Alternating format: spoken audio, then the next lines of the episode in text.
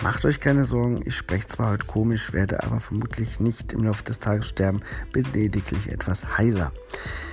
Heute möchte ich mal etwas spekulieren. Und zwar ist mir aufgefallen, dass es in den letzten Wochen und Monaten permanent irgendwelche Souvenirs gab. Gefühlt alle zwei Wochen. Ich glaube nicht nur gefühlt, sondern tatsächlich.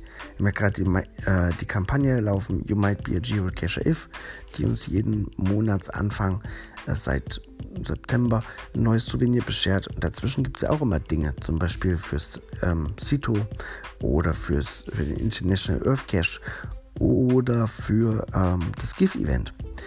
Und wirklich so alle zwei Wochen haben wir die Möglichkeit, ein Souvenir zu erlangen.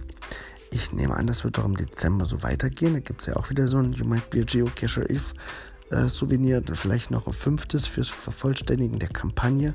Und dann nehme ich an, dass es rund um Silvester auch wieder Souvenirs geben wird.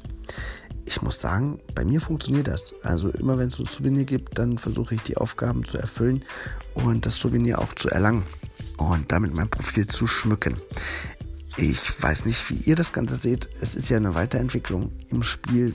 Einige kritisieren, dass das ja nur ein bisschen schön Malerei ist, äh, bunte Bildchen und so weiter. Ähm, bei mir funktioniert. Mich würde mal eure Ansicht dazu interessieren. Schickt uns bitte ein paar Audiokommentare. Ich baue das mit ein und sagt uns, wie ihr das findet und wohin die Reise gehen sollte, eurer Meinung nach. Ansonsten ist Joshua Johnson, der Geocaching-Vlogger, heute Abend zu Gast im Geocache Talk, wird über seine Erfahrung seiner Reise mit Cache-Reisen durch die USA berichten. Hört da gerne mal rein. Ich verlinke das hier natürlich.